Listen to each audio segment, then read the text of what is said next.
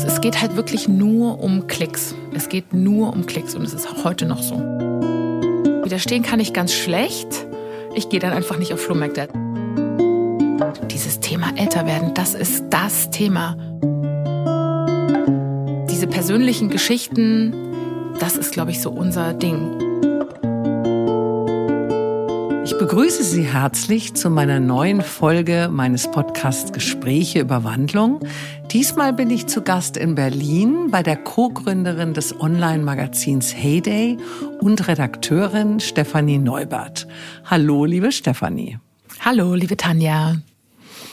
Du bist 1981 in Halle an der Saale in der ehemaligen DDR geboren, Sternzeichen Jungfrau. Als Fünfjährige zogen deine Eltern mit dir drei Jahre vor dem Mauerfall nach Günzburg in Bayern. Erst elf Jahre nach deiner Geburt kam dann dein kleiner Bruder zur Welt. Als du 14 warst, stand plötzlich die Polizei und der Pfarrer vor eurem Haus und sagten euch, dass dein Vater bei einem Autounfall ums Leben gekommen sei. Deine Mutter hatte bis dato nur Teilzeit in der Gastro- und Hotelbranche gearbeitet, war in dieser Tragödie sehr mit sich selbst beschäftigt, hatte schnell einen neuen Freund, einen Italiener, der wie sie oft sehr aufbrausend war. Du gingst damals auf ein Gymnasium, 20 Kilometer von Günzburg entfernt, stecktest mitten in der Pubertät, deine Schulnoten wurden schlechter, zu Hause gab's oft Streit und Stress mit deiner Mutter und auch mit ihrem Freund. So mit 16, 17 flüchtest du dann immer öfter in das aufregende Partyleben nach München. Und nach deinem Abitur wolltest du dann, ich interpretiere das jetzt mal, nichts wie weg von daheim und ging's 2001 als Au-pair-Mädchen nach New York. Das Schicksal wollte es so, dass du nur wenige Wochen vor 9-11 dort angekommen bist.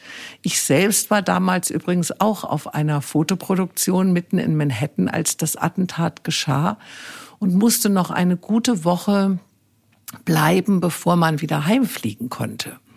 Aber du hattest ja deine Au-pair-Stelle und gerade erst diese angetreten und solltest wahrscheinlich, nehme ich an, ich war auch mal Au-pair-Mädchen, nur in Paris, wahrscheinlich ein Jahr bleiben.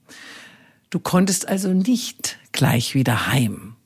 Wie hast du denn dieses Land, die Menschen dort in dieser schweren Zeit empfunden und natürlich auch deinen Aufenthalt empfunden?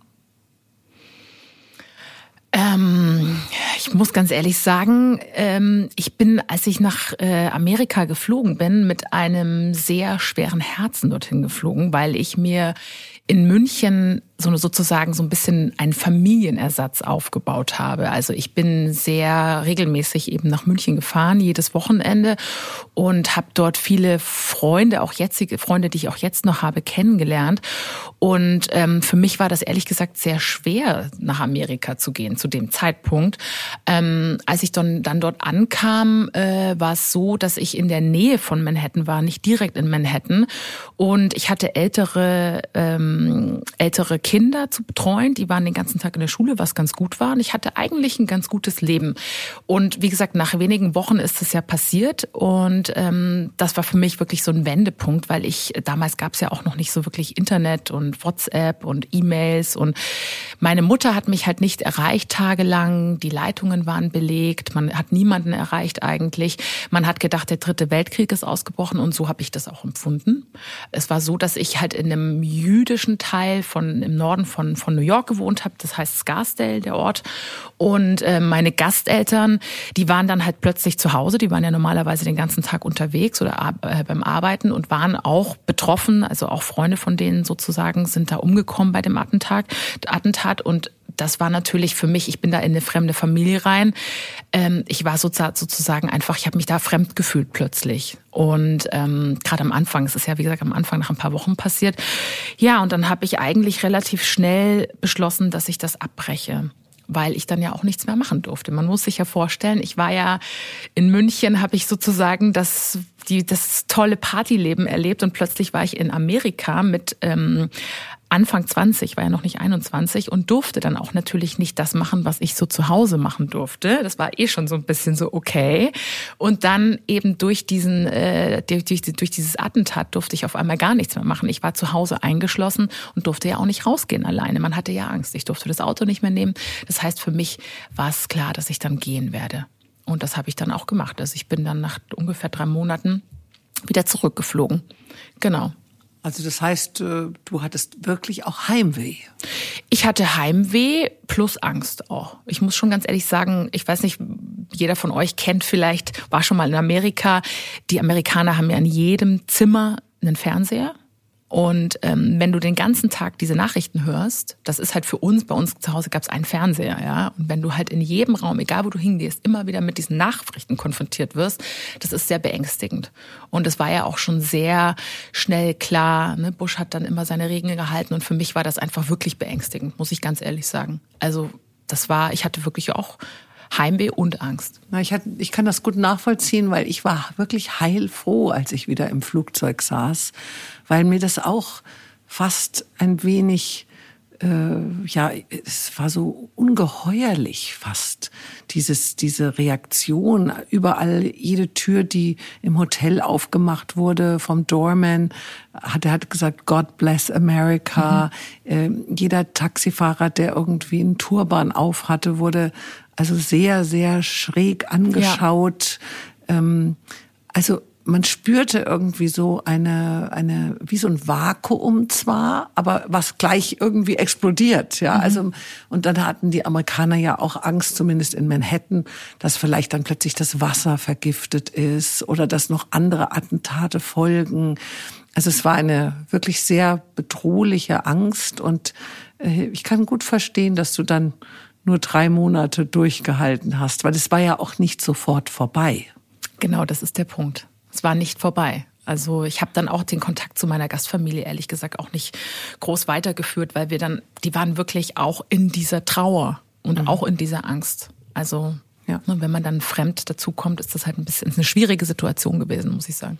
Ich habe ja auch äh, früher, Anfang der 80er Jahre in New York Modedesign studiert und äh, ein bisschen schade ist natürlich schon, dass du dann dieses, diese tolle Stadt, so wie sie ja auch sein ja. kann, äh, nicht miterleben durftest, weil es ist, hätte, hätte dir sicher gut gefallen. Gerade als Partymaus. Ja, auf jeden Fall. Aber ich war danach noch ein paar Mal in New York und habe dort auch einige ja, ja. Partys erlebt. Aber ich glaube, es ist schon nochmal ein Unterschied, wenn du, wenn du so jeden, also ich lag immer in meinem Bett und hatte immer abends, wenn ich in meine Wohnung, wenn meine Kleine wieder zurückkam, hatte ich immer das Gefühl, und selbst wenn es drei Uhr in der Früh war oder ein Uhr in der Nacht oder so, ähm, ich hatte immer das Gefühl, ich verpasse was, weil ich jetzt schlafe. Mhm. Ja, mhm. also es war schon ganz schön intensiv. Total. Und ich bin jetzt nicht so eine Partyfrau, aber ich war trotzdem natürlich unterwegs. Kam denn in dieser tragischen Zeit dort in Amerika auch der Schmerz über den Tod deines Vaters wieder in dir hoch? Denn seit dem Autounfall lagen ja zwar schon sieben Jahre lag das ja schon zurück. Aber hattest du da die Tragödie schon überwunden? War das schon sozusagen geheilt? Mm, ja, ich würde, ich würde sagen, das war auch ein Grund, warum ich natürlich schnell zurück wollte. Ja, das war ganz klar, wenn man dann nur noch einen Elternteil hat. Und dann denkt man sich natürlich schon, oh mein Gott, also ja, was passiert, wenn ich irgendwie abgeschnitten bin von der Außenwelt und gar nicht mehr zurück kann oder wenn ihr was passiert oder mir was passiert.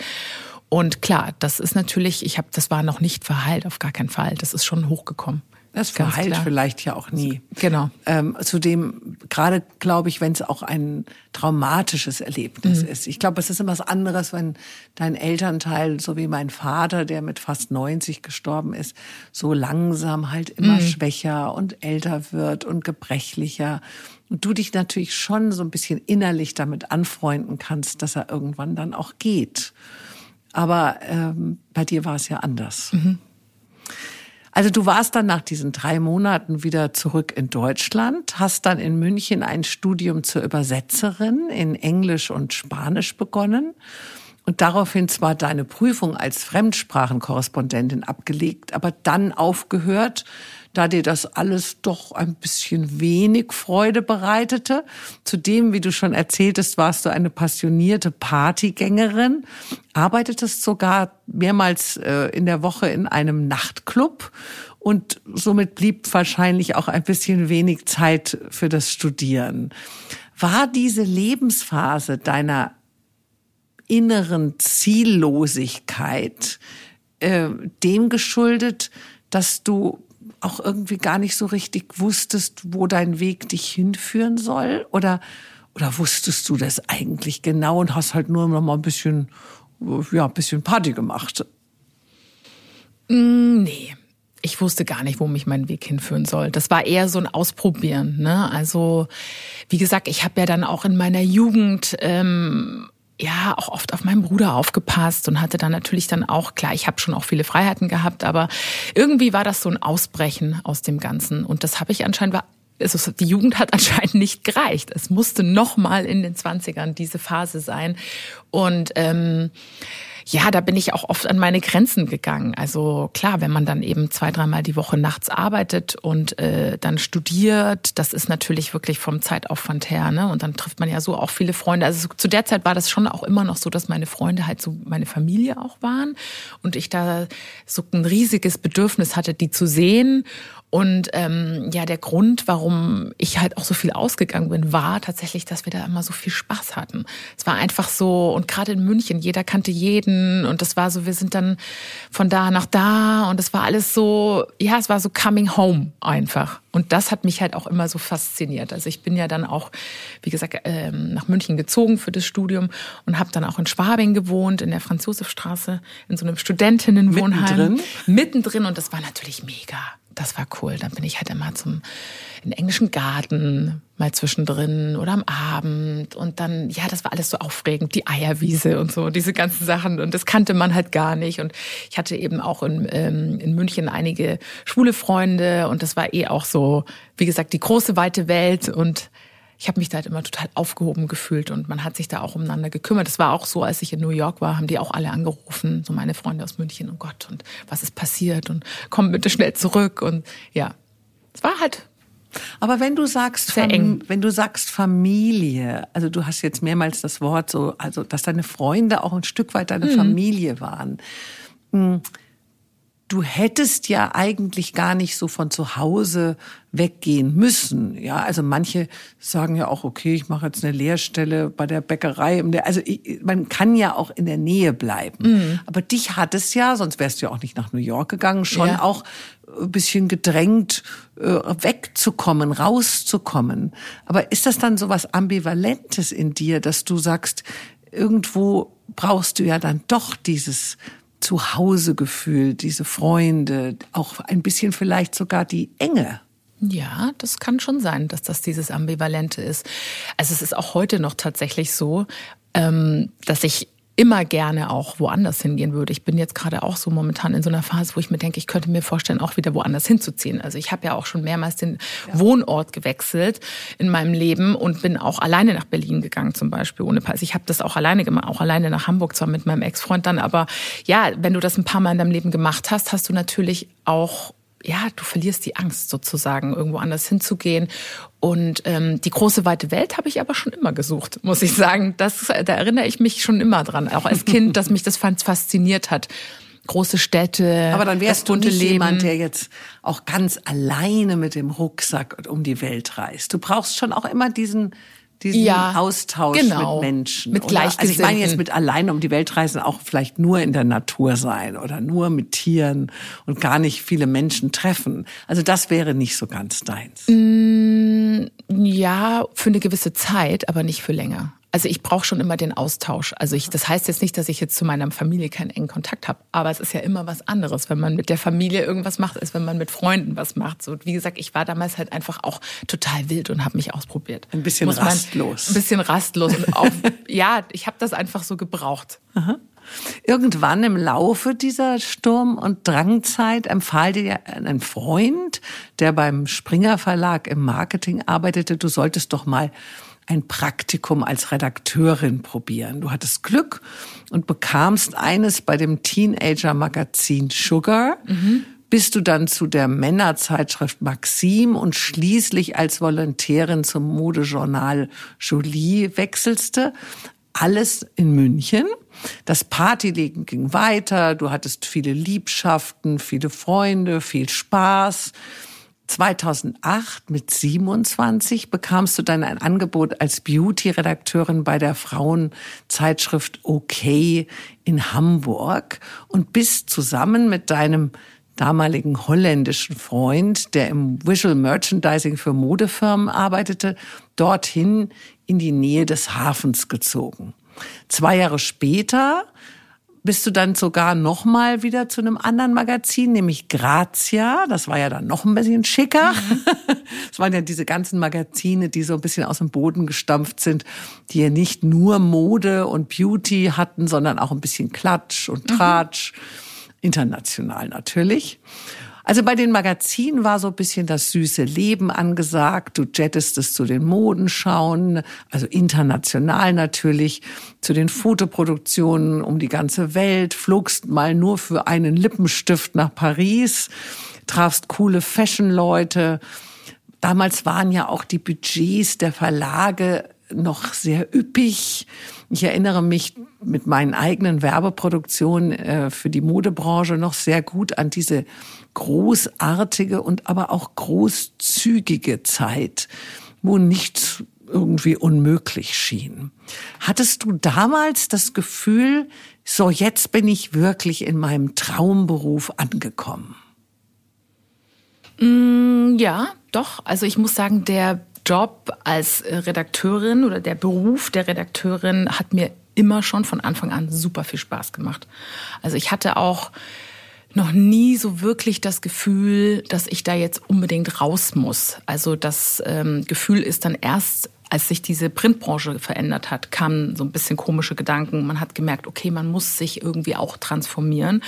Aber der Beruf an sich, dass man Leute trifft, dass man unterwegs ist, nach Geschichten sucht, nach Geschichten, ja, wie so ein Trüffelschwein, äh, Geheimnisse von anderen oder was heißt Geheimnisse oder einfach ne, interessante Geschichten anderer Menschen. Das war schon immer so mein Ding und das hat mir immer super viel Spaß gemacht. Also da hatte der Freund von mir wirklich den richtigen Riecher.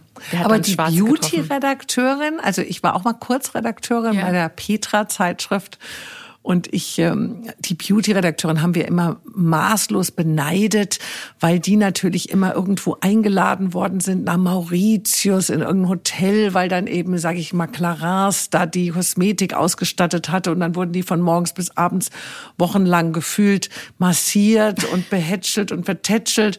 Und kaum waren die wieder zu Hause in der Redaktion, waren da so jede Menge kleine Pakete mit schönen Geschenken. Und die hatten immer die tollsten Parfums und Döschen und Cremes und, und also es war wie so ein Schlaraffenland, ja. Wir als Moderedakteure hatten natürlich auch mal hier oder da einen Pulli geschenkt bekommen oder kamen mal billiger an irgendein Outfit dran. Mhm. Aber irgendwie haben wir trotzdem die Beauty-Redakteurin immer sehr beneidet und haben uns gedacht, also so im nächsten Leben werden wir auch Beauty-Redakteurin.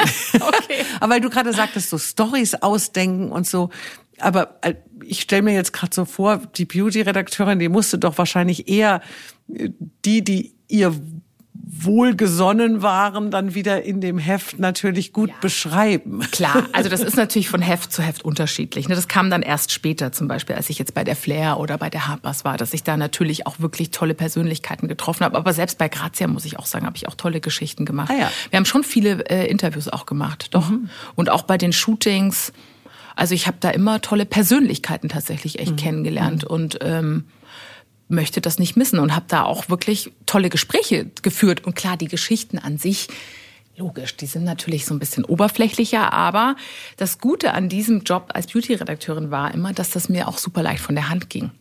Also das war dann auch so, man musste gar nicht so wirklich sage ich jetzt mal, klar, wenn du jetzt bei einem Wochenheft bist, ich war ja vier Jahre bei einem Wochenheft, da war schon ein anderer Tobak angesagt. Ne? Da war schon zack, zack, zack, da bist du aus New York gelandet und musstest dann aber ohne Schlaf, musstest du dann aber in die Redaktion kommen. Also sowas ne, war das. Also, es ist jetzt nicht alles nur so, alles Gold, was glänzt, aber ähm, ich würde sagen, dass ich äh, schon auch immer die Geschichten gesucht habe und dass mir das auch immer irgendwie so ein bisschen zugeflogen ist. Mhm. Mit 30 hast du dich ja von deinem besagten holländischen Freund getrennt, weil ihr nur noch so ein bisschen wie Bruder und Schwester zusammengelebt habt. Kurz darauf, 2012, hast du dann das Engagement bei der Grazia auch hinter dich gelassen und bist als Single nach Berlin. Wolltest dort freiberuflich für das Magazin In arbeiten, aber es kam dann irgendwie auch alles ganz anders, als du dachtest. In kam dann irgendwie doch nicht nach Berlin, obwohl die das irgendwie wollten. Äh, bevor du überhaupt deine Koffer da als Untermieterin in einer etwas heruntergekommenen Wohnung ausgepackt hattest, war eigentlich das schon wieder, äh, die Seifenblase war schon wieder zerplatzt. Du hast dich aber nicht ähm, entmutigen lassen und das Glück war auf deiner Seite und hat dir eigentlich dann sofort einen neuen Job als freiberufliche Online-Beauty-Redakteurin bei Stylebook vom Springer Verlag äh, vermittelt. Zudem hast du Mode- und Beauty-Sonderhefte für verschiedene Verlage gemacht, bekamst sogar eine Festanstellung zum Auftakt des Hochglanzmagazins Harper's Bazaar und bist dann nach deren sehr überraschenden Umzug nach München, ich glaube nach nur einem Jahr, zur Zeitschrift Flair nach Berlin gewechselt. Also immer noch in Berlin, mhm. aber zu einer anderen Zeitschrift. Ich glaube auch an einer anderen Ecke der Stadt. Alles lief trotz der Enttäuschung mit Harper's Bazaar eigentlich ganz rund und ganz gut. Du konntest schnell äh, damals ja auch aus dieser gruseligen Wohnung ausziehen. Du hattest deine eigene Wohnung in Neukölln dir genommen. Das Leben war abwechslungsreich, spannend. Partyleben in Berlin war natürlich sowieso, nehme ich an, sensationell. Ich kenn's nicht.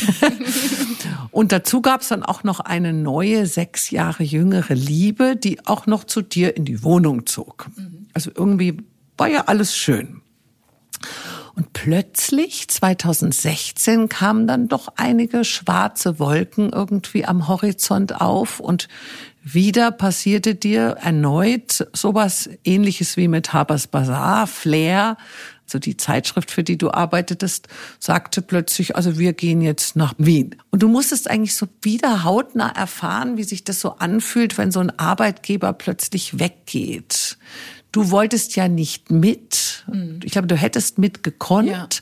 Aber du wolltest Berlin irgendwie nicht zurücklassen. Warum eigentlich nicht? Denn ich sag mal, in München hast du dich wohlgefühlt. Also Haber, Habers Basar ist ja dann nach München, glaube ich, zurück. Ich war aber, genau. Und genau. Wien ist ja eigentlich auch eine schöne Stadt und du bist neugierig. Also was, was war das? Was hat dich hier so verbunden? Das war ehrlich gesagt die äh, Situation der Printbranche, muss ich ehrlich sagen. Wenn man das so hautnah miterlebt hat, das ist ja nicht äh, erst 2015, 16 passiert, man hat das ja die letzten Jahre beobachtet, wie die Tendenz war. Und der Verlag, der Hauptverlag von der Flair, der sitzt eben in Wien schon ganz lange. Und ähm, klar hätte ich da mitgehen können, aber ähm, man weiß ja, wie diese, ja, wie, wie gesagt, wie die Tendenz. Die Tendenz der Verlage war, dass man eben eine Redakteurin für mehrere Hefte eingesetzt hat, dass man ähm, Inhalte äh, kopiert und anpasst an andere Hefte, also dass man die so wiederverwertet, sage ich jetzt mal, Synergien nutzt, wurde uns immer erzählt. Ähm, dann diese Poolbildung, wurden so Pools gebildet, dann gab es halt praktisch einen Fashion Pool oder einen Beauty Pool, der musste dann praktisch alles also alle Hefte des Verlags bedienen. Oder es wurden die ähm, leitenden Positionen bei manchen Heften alle auch rausgekickt und es haben dann halt nur noch die, sage ich jetzt mal, Praktikanten und äh, Assist ehemaligen Assistenten gemacht, um sich eben sozusagen die Gehälter der höher, höheren Positionen zu sparen. Diese Tendenz hat mich eigentlich davon abgehalten, muss ich ehrlich sagen. Ich habe ja auch Freunde in Wien. Dieser Freund, der mir dieser, damals den Tipp gegeben hat, der wohnt ja in Wien. Ähm, und ich habe auch, bevor ich nach Berlin gegangen bin, die Idee gehabt, mit ihm einen Vintage-Laden aufzumachen in Wien. Das hat aber nicht geklappt. Wir haben den Laden nicht bekommen. Da habe ich gesagt, okay, ich gehe nach Berlin, weil ich wollte immer nach Berlin gehen. Das war der Grund. Es ist jetzt nicht so, dass jetzt mein Herz so unbedingt an dieser Stadt äh, total hängt, aber es war halt so, wenn du, so wie ich eben, ja, so nicht dieses klassische äh, Kinderkriegen, Hausbauleben führst, was man aus München ne, von vielen kennt oder auch aus Hamburg, ich habe in Hamburg auch gelebt, dann ist man in Berlin halt schon sehr gut aufgehoben. Weil hier fühlt man sich einfach nicht als Außenseiter, als Frau, wenn man diesen Le Lebensweg eben nicht einschlägt. Und das war eigentlich so der Grund, weil ich gesagt habe, okay, ich bleibe in Berlin und guck mal, wie das läuft und arbeite weiter frei. Mhm. Du bist ja, weil du gerade es erwähntest mit dem Vintage-Laden, du bist ja so eine ganz leidenschaftliche Trödel- und Sammlerin, also Trödel, Vintage, sammelst irgendwie alles, Flohmarkt, Liebhaberin. Und schon auch in Münchner Zeiten hast du ja alles, glaube ich, gehortet, was dein Herz und dein Auge eroberte. Deine Wohnung hier in Neukölln, die hast du ja, glaube ich, immer noch, gell, diese mhm. Wohnung äh, bricht anscheinend aus allen Nähten. Ich kenne sie nicht, aber äh, ich denke, das ist äh, sicherlich ein, ein, ein Anblick. Ich bin ja auch Sammlerin, wenn ich reise. Besonders Teppiche und Objekte aus Afrika haben es mir angetan. Also ich kann dich schon ein bisschen verstehen. Mein Mann stöhnt immer, wenn, er, wenn ich wiederkomme oder wenn ich reise, weil wir immer noch einen extra Koffer kaufen müssen. Wie schaffst du es denn auch mal zu widerstehen? Einfach nicht auf Flohmärkte gehen. Das ist meine Strategie. Also wie gesagt, es, es ist so ein bisschen ausgeartet die letzten Jahre. Also ich muss sagen, ich habe in Hamburg eine sehr große Wohnung gehabt mit meinem damaligen Freund und wir hatten ein Ankleidezimmer und ein Schuhzimmer. Wir hatten eine Fünf-Zimmer-Wohnung. Und jetzt kann man sich das mal so vorstellen. Wir haben dieses Ankleidezimmer wirklich wie ein mit so einem Ladensystem ähm, ausgestattet. Und da sind dann auch so Gürtelständer drin gewesen. Also wie war wie, wie in einem Klamottenladen, wie man sich das so vorstellt. Und der Freund von mir, der in Wien wohnt, der kennt halt genau meinen Geschmack und meine Größe. Und der hat dann auch irgendwann mal, weil der war auch immer jedes Wochenende auf dem Flohmarkt, ohne mich dann auch, weil ich habe ja woanders gewohnt.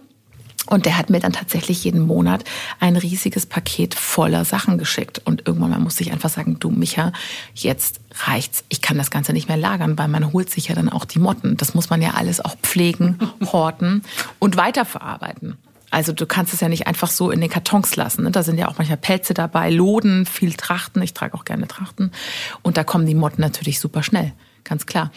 Und widerstehen, ja, wie gesagt, widerstehen kann ich ganz schlecht ich gehe dann einfach nicht auf Flohmärkte. Also ich war jetzt, seitdem ich in Berlin wohne, da finde ich die Flohmärkte auch nicht so gut. Ich habe natürlich auch schon voll viel Zeug. Also es ist einfach so, wenn du schon so viel hast wie ich, dann kann auch noch, dann kann dich ganz wenig neu überzeugen.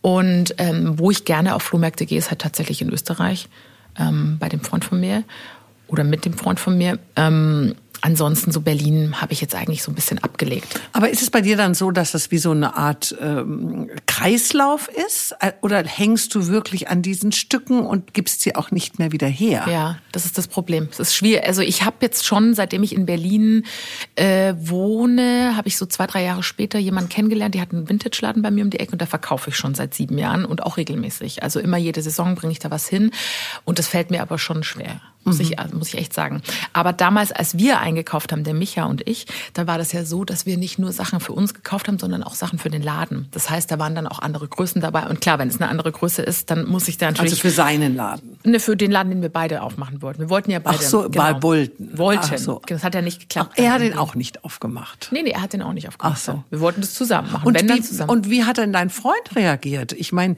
der, der wenn ich das richtig verstehe, hat er ja bei dir gelebt. Hatte der die gleiche Leidenschaft? Hat er sich da immer gefreut, wenn du mit dem ganzen Zeug und da Nee, natürlich nicht. Also der Freund, mit dem ich in Hamburg zusammen war, der ist ja auch aus der Mode, so Merchandising, der hat das, also der fand das irgendwie auch cool und witzig und wir waren auch zusammen viel auf Flohmärkten, aber irgendwann mal ist es eben ausgeartet und dann hat er auch gesagt, du, also Steffi, jetzt reicht's.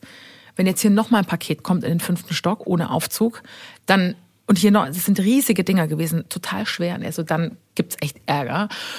Und ähm, mit dem anderen Freund, mit Christopher hieß der, ähm, war es so, dass der, da bin ich nicht mehr so auf Flohmärkte gegangen, aber der hat sich da schon sehr erdrückt gefühlt von den Sachen. Das hat er mir dann auch im Nachhinein gesagt, dass es alles sehr viel war, wenn man damit, er ist Minimalist und wenn man damit natürlich, oh, natürlich nichts passt, ja. anfangen kann und halt nicht versteht, warum ich dann halt 30 äh, Vasen habe oder ja, wie auch mhm. immer. Ich, viele, ich habe ja von allem viel, mhm. ob Schuhe, Kleider oder auch Einrichtungsgegenstände.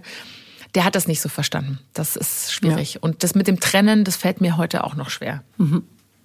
Jetzt war ja die Flair in Wien und dann ging es für dich wieder weiter als freiberufliche Redakteurin, Produzentin von Sonderheften der Verlage. Aber wie du schon angedeutet hast, die Zeiten änderten sich weiter gewaltig. Die Auflagen schrumpften, die Budgets wurden enger gestrickt, äh, wahrhaftiger Journalismus auch immer schwieriger, die Luft immer dünner. Was ist denn deiner Meinung nach bei den Verlagshäusern so schiefgelaufen? Haben sie das Thema online viel zu spät erkannt? Und dies ist dieses Untertarif bezahlen und vielleicht auch die wirklich kompetenten Menschen, so Redakteure so wegzurationalisieren, der einzige Weg letztendlich aus dieser Misere? Also für die Verlage? Wie denkst du darüber? Ja, das ist natürlich so ein leidiges Thema. Wie gesagt, ich habe ja zweimal nacheinander sozusagen meinen Job verloren. Ne? Die haben jetzt haben sich vor uns hingesetzt und es war kurz nach Weihnachten und haben gesagt, ja, wir gehen nach München. Und bei der Harpers war es so, da konnte halt kaum einer mit. Da haben sie vielleicht drei Leute mitgenommen und bei der Flair haben sie gesagt, ich kann mit. Aber ja gut, ich meine, wie gesagt, für ein, für ein Magazin, wo du nicht weißt, wie lange es das überhaupt noch gibt, gehe ich ja nicht nach Wien oder gehe ich nicht in eine andere Stadt. Also das war für mich einfach ein No-Go. Ähm, ja, ich glaube tatsächlich, dass sie zu spät an Online geglaubt haben, zu wenig investiert. Ich habe mich, ich erinnere mich an Grazia. Ich habe den Deutschland Lounge sozusagen begleitet und wir hatten da zwar eine Online-Redakteurin, aber eine Online-Redakteurin die auch alles gemacht hat. Alles komplett eine Person, den ganzen Auftritt. Ja, wie soll das funktionieren?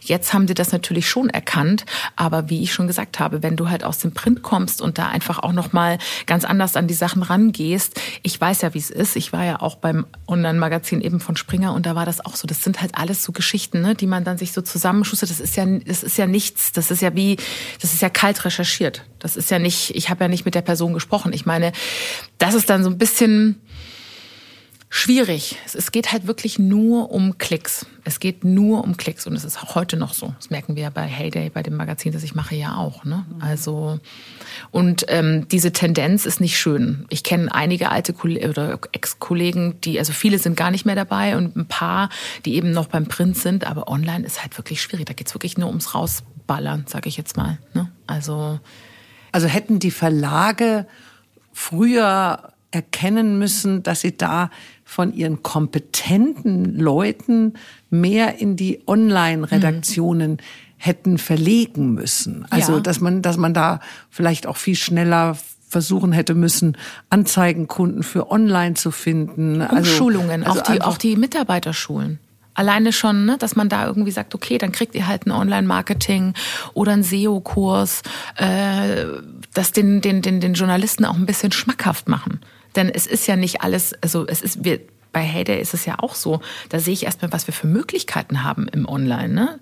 Und es war immer so, dass das grundsätzlich getrennt war. Es war immer Print und Online total getrennt. Ja, und wie gesagt, Konkurrenz. So Konkurrenz. Und dann eben auch, dass man dann sieht, ne, dann wurden immer wieder neue Unterfirmen gegründet für irgendwelche Online-Dependancen der Printmagazine. Und dann weiß man ja auch, wie das dann so gehaltstechnisch ist. Die haben dann auch weniger verdient und so. Ich meine, das geht gar nicht. Ja, also das meinte ich ja.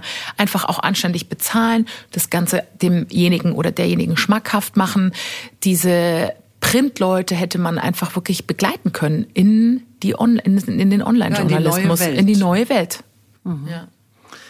Nach einigen gescheiterten Versuchen in der Advertorial-Abteilung bei Gruner und Jahr und mit Produktionen von Kundenmagazinen für die Modeindustrie glücklich zu werden, hast du 2018 dann irgendwie doch das Handtuch irgendwann geschmissen und warst reif für deine ganz persönliche Wandlung zusammen mit deinem Redaktionskollegen und sehr guten Freund Thorsten Osterberger, in dessen gleichnamigen Restaurant wir gerade hier sitzen, hast du die Idee gesponnen, das inzwischen sehr erfolgreiche Online-Magazin Heyday zu gründen, welches die Zielgruppe Frauen so 45, 50 plus ansprechen sollte.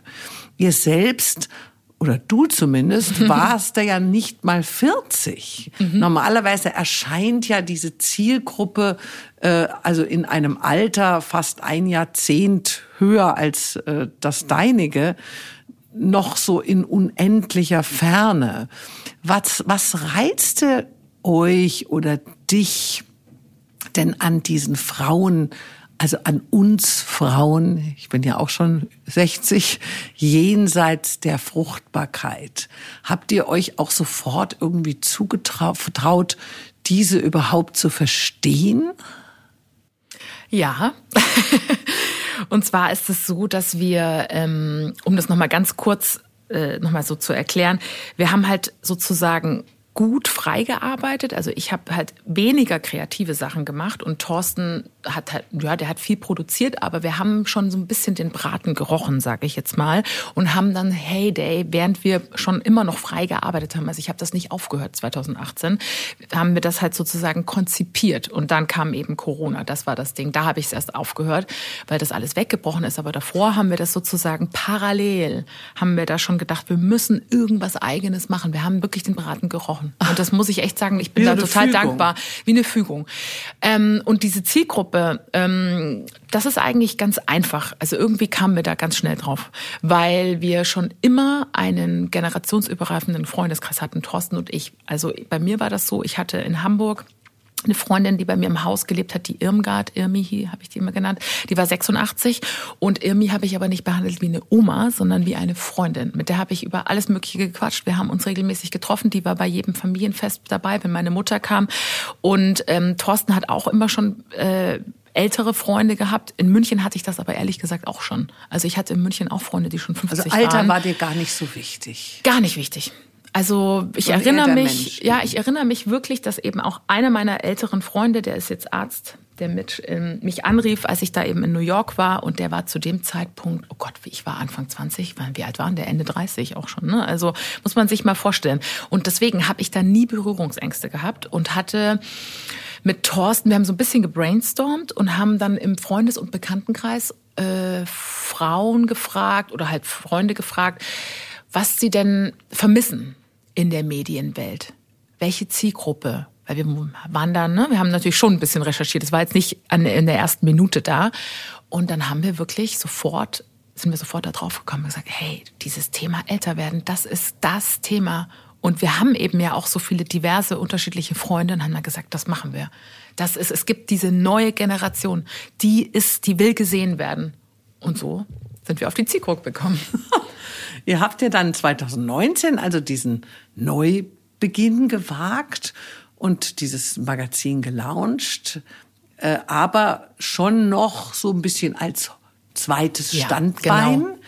Kurz zuvor hat ja dein Geschäftspartner Thorsten mit seinem Mann zusammen dieses sehr schöne Restaurant hier eröffnet. Tja, und dann kam auf einmal wie aus dem Nichts Corona. Und dein Lebenspartner, mit dem du zusammenlebtest, hat dir dann auch noch irgendwo kurz vorm Lockdown gestanden, dass er sich in eine andere Frau verliebt hat und sich eigentlich von dir trennen will. Dennoch musstet ihr dann diesen ersten Lockdown noch zusammen verbringen.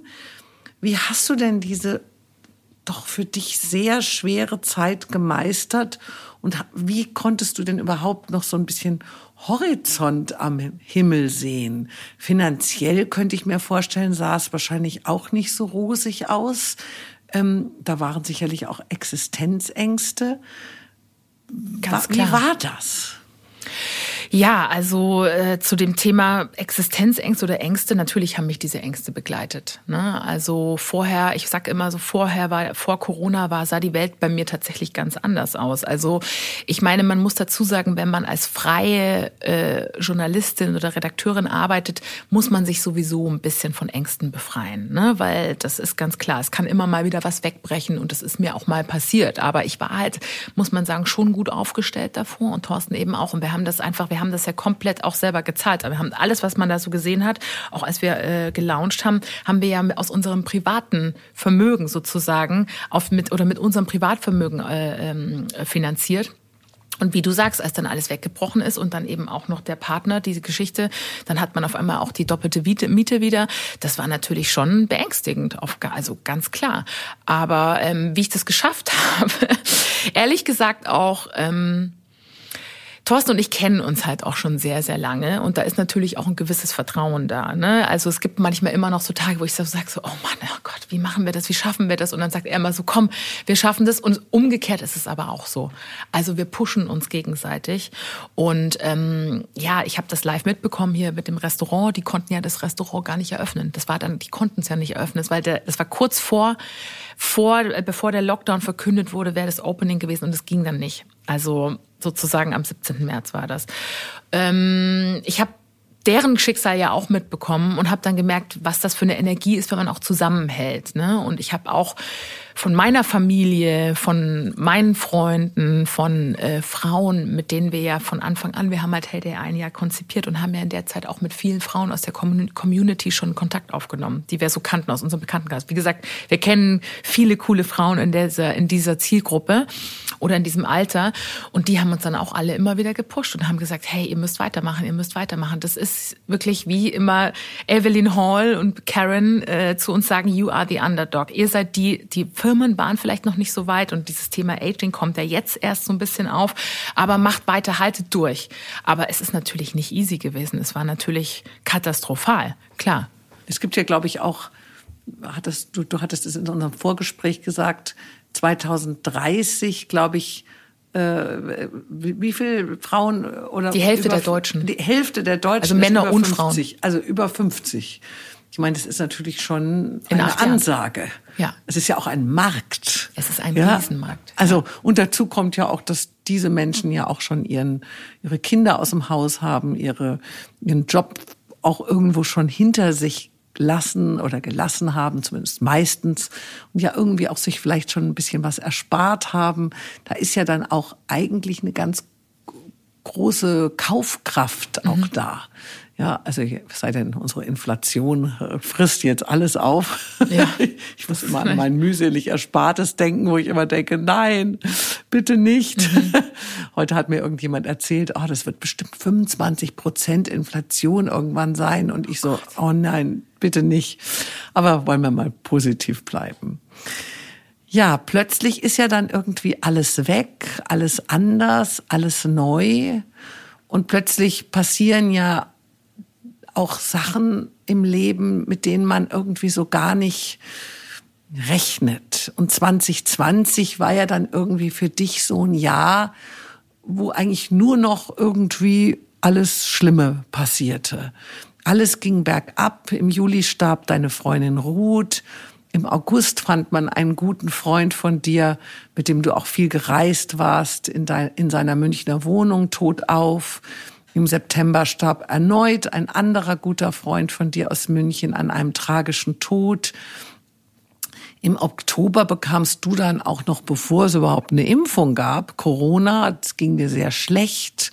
Ich musste es jetzt nicht beatmet werden, aber es ging dir mhm. wirklich nicht gut. Und weil das alles noch nicht genug Leid ist, starb dann zudem auch noch ein sehr, sehr guter Freund von dir äh, in deinem Treppenhaus an einem Herzinfarkt, als er dich gerade besuchen kommen wollte.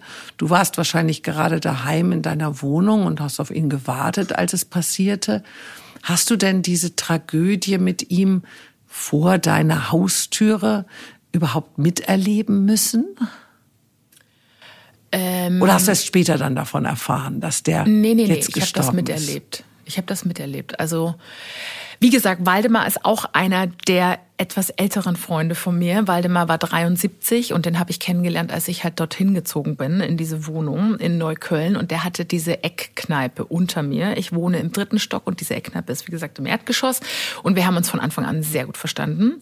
Ich habe seine Trennung von seiner Frau, seiner äh, Ex-Frau dann sozusagen äh, mit, miterlebt. Ich habe äh, miterlebt, wie einer seiner Söhne auch nach München gezogen ist. Der hat, wollte den Kontakt nicht so eng einen, den anderen Sohn, der wohnt in Berlin, den kannte ich eben auch. Und ähm, ja, ich habe dann auch so, ja, wir waren auch so eine Familie, ehrlich gesagt. Ne? Also ich habe dann auch so zur Weihnachtszeit haben wir geschmückt, haben wir die Bar, Bar geschmückt und haben dann auch Schrottwichtelaktionen gemacht mit so ein paar Stammgästen. Das war so eine gemischte Bar, da waren so Künstler, paar Alkoholiker, junge Leute. Ähm, Leute aus der Politik, Ur-Berliner, das war total gemischt. Und es hat mir immer sehr, sehr gut gefallen. Ähm, es war wie so ein Wohnzimmer auch.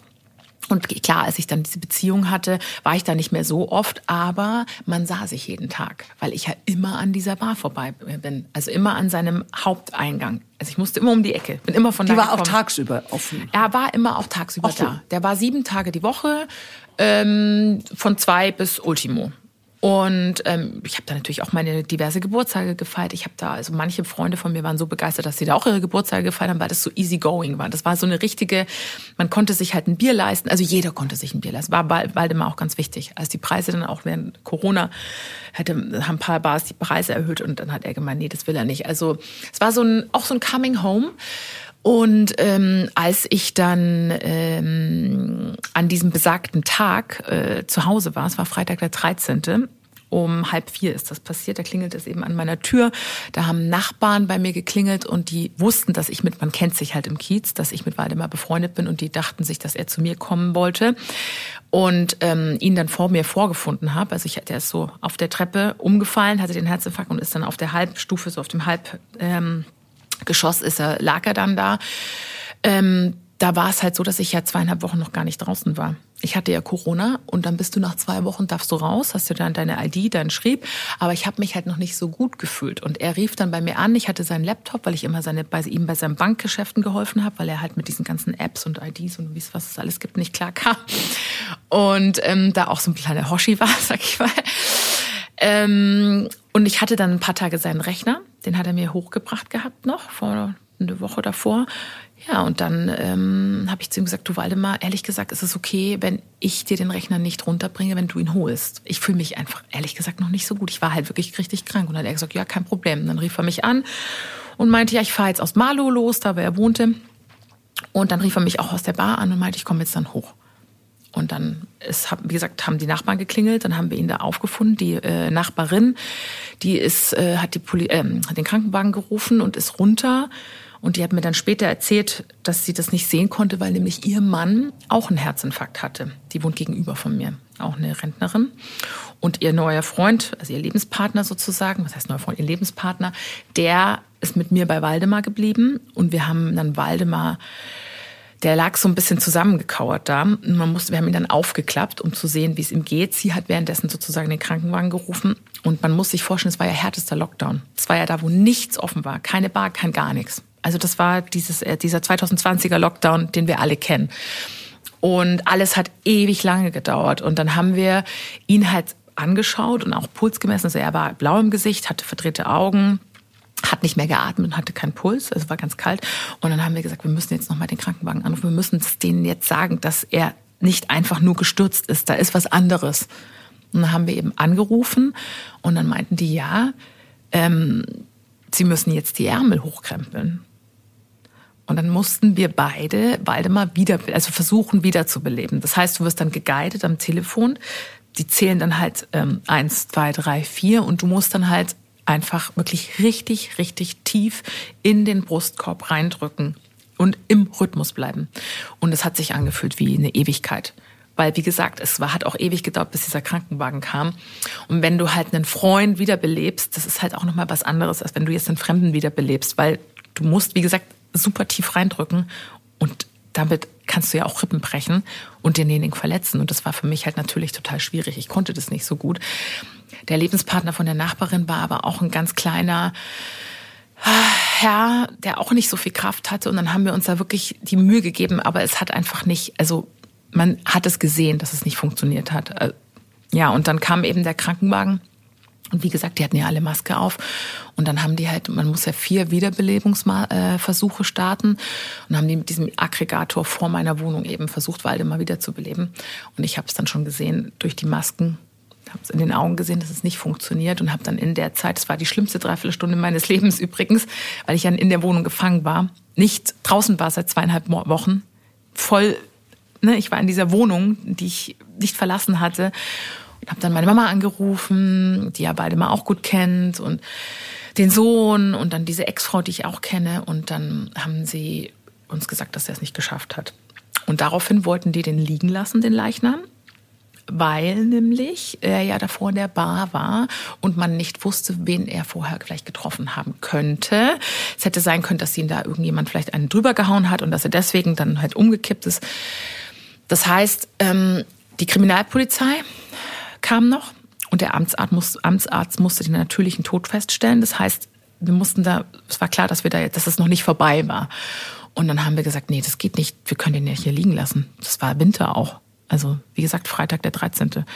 Und dann haben im Haus ein paar Nachbarn, wir kennen uns wie gesagt alle, haben das eben auch mitbekommen, auch ein paar Freunde von Waldemar. Und wir haben ihn dann in die Bar bringen lassen dürfen, zum Glück.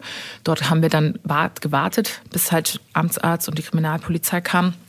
Und dann durften wir den Leichnam aufmachen und mussten halt warten, bis der Bestatter kam. Und das hat auch wieder ewig gedauert. Das hat auch bis zwei Uhr nachts oder so gedauert. Und dann haben wir aber mit einer Freundin und Nachbarn so eine kleine Trauerfeier veranstaltet. Und ich habe auch Fotos gemacht und er sah da auch anders aus. Also die hat ihn aufgebettet, die eine Nachbarin. Und ich konnte mich von ihm verabschieden. Mhm.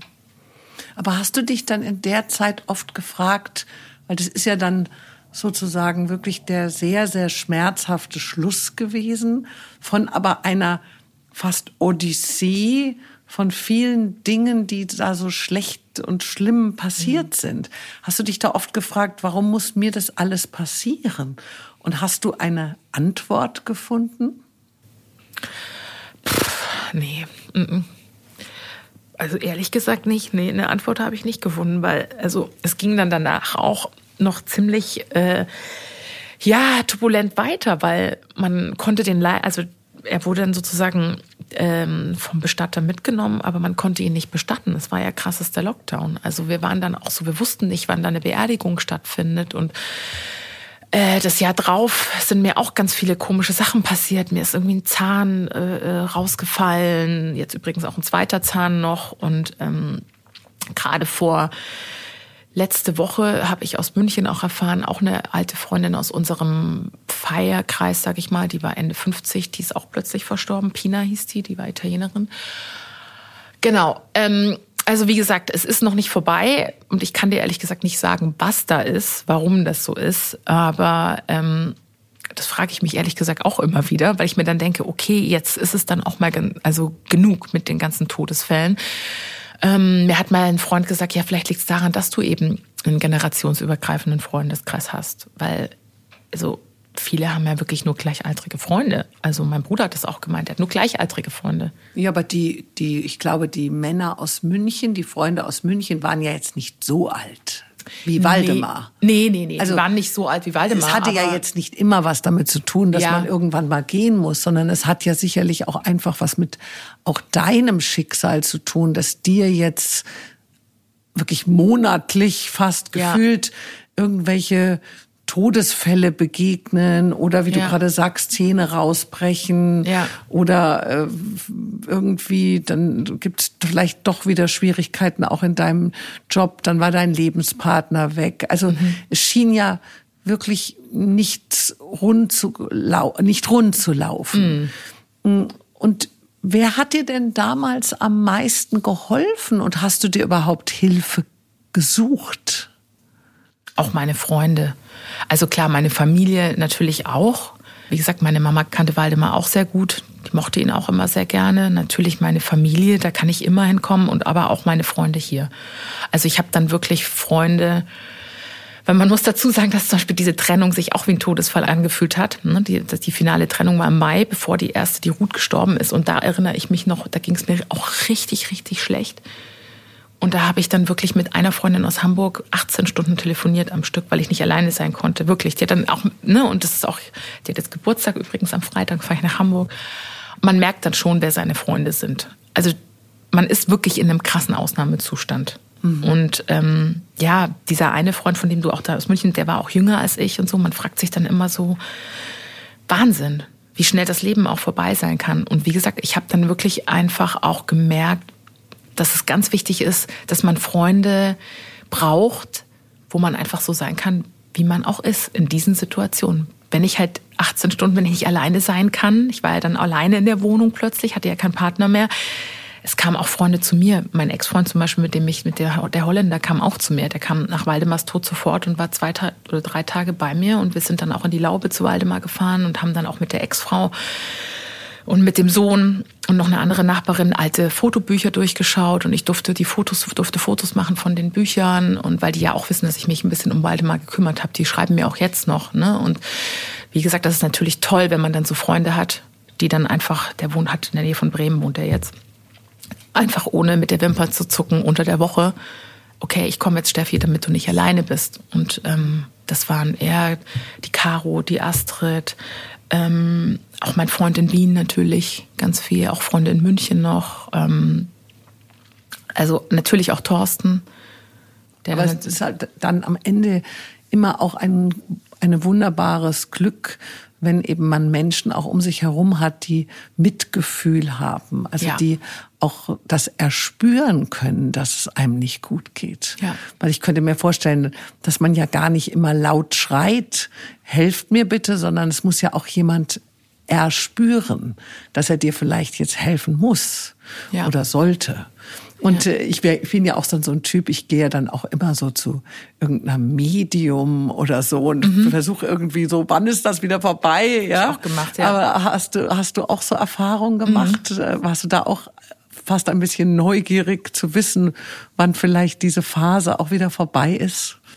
Habe ich auch gemacht, habe ich zweimal gemacht. Ich war bei zwei verschiedenen Astrologinnen der ersten, muss ich ganz ehrlich sagen, war ich danach total fassungslos, weil das so hieß, also ich bin halt Jungfrau Aszendent Löwe und habe ganz viele ähm, Planeten in der Waage.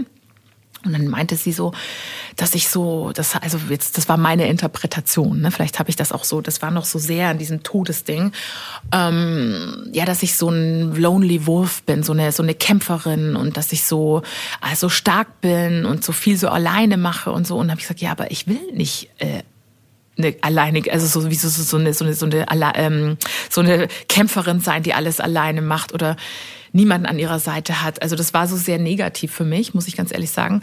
Bei der zweiten, das ist unsere Astrologin, die wir auch für ähm, die für Heyday auch schreibt, da war das anders. Die hat das anders erklärt und ähm, die hat mir auch ein bisschen Hoffnung gegeben, tatsächlich. Mm. Aber ja, man kann das irgendwie nicht. Ich ja, man hinterfragt natürlich ganz, ganz viel. Warum ist man auf der Welt? Was äh, ist eigentlich der Sinn? Was hinterlasse ich? Ähm, ja, und eben auch diese plötzlichen Todesfälle. Ne? Es waren ja wirklich vier plötzliche Todesfälle. Wie du sagst, bei deinem Vater, der dann krank war. Bei Waldemar war es zwar auch so, dass er herzkrank war und Medikamente nehmen musste, aber er hatte, also er hatte sozusagen Herzprobleme, aber das war trotzdem plötzlich. Es hat keiner damit gerechnet. Ja. Er rief mich ja ganz normal an. Und das ist schon, da, da sieht man erstmal, wie endlich alles ist. Aber ja. Das ist dann auch ein Schock. Es ist ein Schock, ganz klar. Jetzt hast du ja seit letztem Jahr auch wieder einen neuen Freund, mhm. diesmal einen älteren. Mhm. Ja. Lebt der denn auch wieder in deiner Wohnung voller Vintage und Trödel? Nee, nee, also wie gesagt, nach dieser ganzen Geschichte bin ich eher so, ähm, dass ich das langsam angehen lasse. Also wir haben getrennte Wohnungen und äh, das wird auch erstmal so bleiben. Also ich habe jetzt nicht vor, das so zusammenzulegen, weil der ist nämlich auch Minimalist. Und das ist auch das so ein bisschen. Minimalisten ja, eher weniger. Eher, wenn man sich was Neues kauft, wird das andere verkauft. So, ne, immer, also so Aha. wenig wie möglich. Am besten nur zwei Teller und zwei ähm, Gabeln und zwei Messer, damit man auch nicht viel abspülen muss. Also wirklich sehr reduziert schöne Wohnung auch, muss ich sagen, aber einfach nicht, ähm, das ist für mich Aber es scheint geeignet. dich ja auch zu faszinieren, dass jemand das kann, was du selber vielleicht nicht so schaffst. Ja. Auf jeden Fall. Aber ich traue mich da noch nicht so ranzugehen, muss ich ehrlich sagen. Nee, das ist noch, das ist noch nicht. Du hast ja noch keine Kinder könntest aber natürlich mit deinen 40 Jahren noch welche bekommen. Denkst du manchmal darüber nach, noch eine Familie zu gründen? Weil es ist ja eigentlich in der heutigen Zeit, es ist ja nicht mehr so schlimm, äh, auch später Kinder zu kriegen. Nö, ich war gerade eben mit meinem Freund äh, letzten Sonntag bei einem Mittagessen, haben wir Freunde von ihm aus Mailand getroffen und die Frau war 58 als sie, ähm, nee, nicht 58, 48, habe ich 58 gesagt, 48, als sie das Kind bekommen und ihr Mann war über 50. 50 ich dachte jetzt auch gerade, aber geht vielleicht auch. Geht auch noch. Nee, die war 48, genau. Mit und die hat dann, ja, genau, nee, die hat dann eben auch davon erzählt und was das aber auch, ne, was es für so eine, eine Tortur war, weil sie konnten nicht schwanger werden und so. Also ich würde es jetzt nicht auf Teufel komm raus, sagen wir mal so. Ich habe da schon auch in letzter Zeit drüber nachgedacht. Wie gesagt, man denkt ja auch, wenn da gerade ne, so Todesfälle passieren, denkt man so, okay, oh Mann, wenn du dann alleine bist und so. Aber das ist jetzt für mich kein Grund, Also ich könnte mir das schon vorstellen, aber es ist jetzt nicht auf Teufel komm raus. Aber du kannst es dir eher vorstellen als vielleicht noch vor zehn Jahren. Auf jeden so. Fall, auf jeden Fall. Also, das war gar nicht möglich. Da habe ich gar nicht dran gedacht. Das sagen auch Freunde von mir, dass ich mich auch total verändert habe. Ne? Also, aber man muss halt auch dazu sagen, Tanja, dass ich natürlich auch dadurch, dass ich ja ein Business habe, auch wirklich wenig Zeit habe. Und da ist eben auch so ein bisschen dieses, äh, ne, ja. ich bin so ein bisschen hin und her gerissen, weil Heyday hat halt für mich natürlich Priorität. Ja. Aber andererseits denke ich mir auch immer, man kann ja heutzutage auch es kann ja auch irgendwie alles, ist ja auch alles möglich. Man, ja. man muss ja nicht irgendwie immer alles auch so machen, wie man es früher gemacht hat. Man kann ja auch sagen, okay, man arbeitet halt frei, dann ist das Kind halt mit dabei oder wie Und du wirst immer. sehen, es ist ganz interessant, es gibt eigentlich keinen richtigen Zeitpunkt für Kinder, mhm. sondern es gibt einfach nur den, wo du sie willst. Mhm. Aber wenn du alles genau beleuchtest, gibt es keinen richtigen Zeitpunkt, ja. weil immer irgendwas ist, Wohnung zu klein, der Job zu viel arbeitsintensiv, mhm. genau. du, äh, man hat nicht genug Geld oder keine Ahnung, irgendwas, mhm. die, die Mutter lebt nicht in der Nähe, ja, also ich sage jetzt mal die ja. Oma. Ähm, also ich weiß nur, bei mir war das so, dass ich auf einmal mit 27 jeden Kinderwagen gesehen habe und jedes Baby, vorher überhaupt nicht, aber auf einmal habe ich immer gedacht, oh, wie süß und so. Mhm. Und bei meiner Tochter, die jetzt mit 31 äh, Mutter geworden ist, ich bin jetzt Oma, mhm. ähm, da war das auch ähnlich, bisschen später vielleicht, aber eigentlich auch ab 28. Mhm. Also sie hat, ich glaube, dass die Natur normalerweise macht das ja irgendwie so, dass wir dann auf einmal Kinder wollen, mhm. auch wenn wir vielleicht gar nicht wissen, woher dieser Gedanke kommt. Mhm. Und bei dir kommt es halt ein bisschen später. Ein bisschen später. ja, schauen wir mal. Wie gesagt, ich will das jetzt nicht so fokussieren, dass ich jetzt sage, auf Teufel komm raus, das muss jetzt unbedingt sein. Nee. Also ich guck mal, wie sich das alles so ergibt. Ja. Wie gesagt, du siehst es vielleicht auch so, wie es halt sein soll, ja, oder? Genau.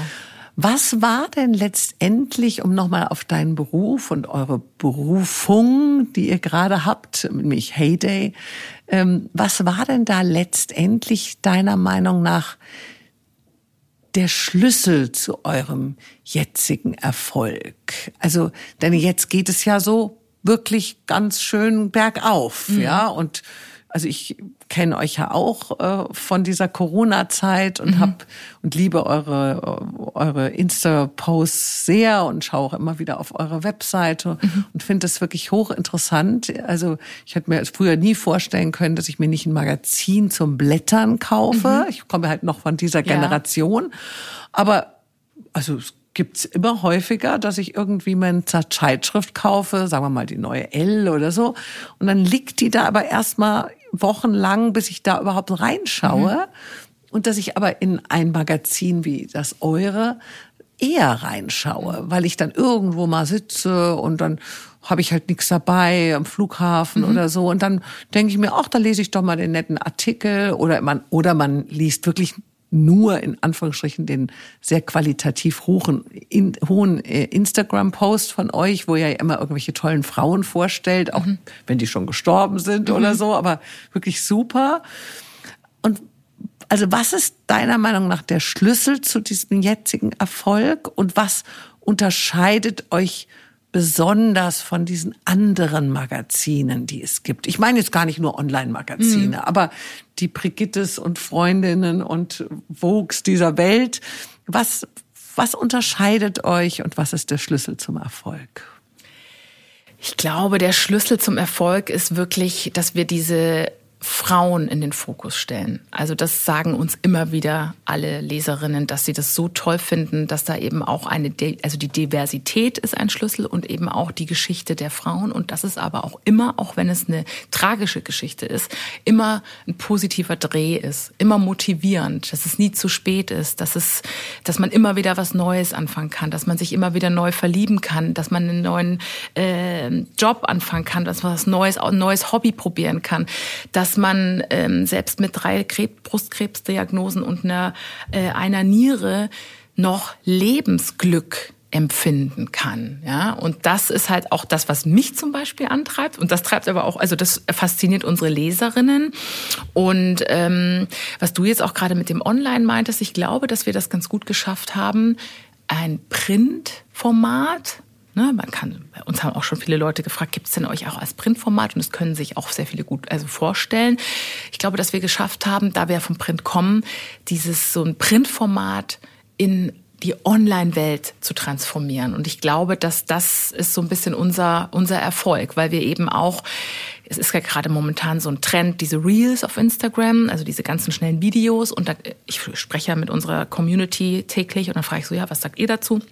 Dann sagen die, das ist schon ganz witzig, wenn du jetzt einer Fashion-Influencerin folgst, wenn die sich da dreimal umzieht. Aber ich meine, selbst ich krieg da ja Flimmer, Flimmer im Gesicht, äh, in den Augen. Und äh, die sagen mir so, nee, wir hängen eben gerade bei euch immer fest, weil wenn mich die Person, das Bild der Person reinzieht, ich finde die interessant, und dann noch eine tolle Headline, tolle, äh, cooles Zitat, dann lese ich immer den ganzen Post. Und das kriegen wir von ganz, ganz vielen zu hören. Und auch die Geschichten, wenn es dann natürlich, wenn es dich noch mehr interessiert, liest du dann halt das komplette Interview. Und ähm, ich glaube, dass das so ein bisschen unser Geheimnis ist, dass wir da auch nicht immer jeden Trend mitmachen. Ne? Also mhm man muss so ein bisschen gucken, das hatte ich heute auch, wir haben heute ein paar Bewerbungsgespräche gehabt mit äh, Werkstudentinnen.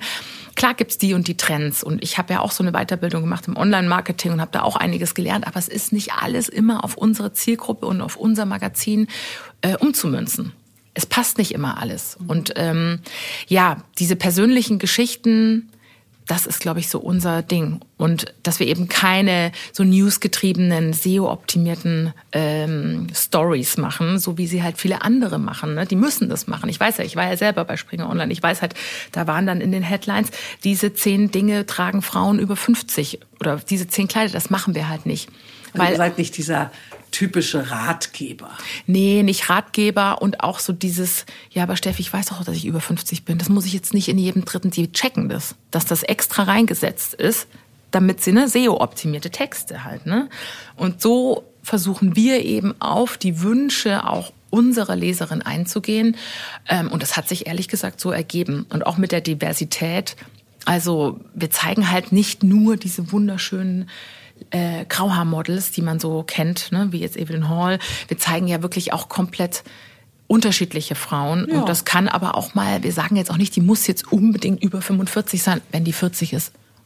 Who cares? Ja. Also wir sind da nicht so eng gestrickt und wir haben da auch so ein bisschen Leichtigkeit eben auch dabei, weil man muss auch nicht immer so diese perfekte Frau äh, oder diese perfekte Best-Agerin abgeben, die wir so aus der Werbung kennen. Weil gerade entdeckt ja die Werbung auch diese Zielgruppe und klar zeigen die jetzt auch mal ein paar Grauhaarmodels, aber wie gesagt, es gibt halt auch Frauen, die wollen sich die Haare färben. Dann soll sie sich färben.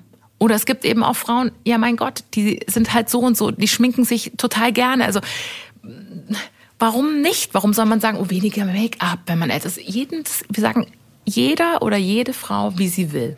Ja, es ist halt dann schnell auch wieder in so eine Ecke gedrängt.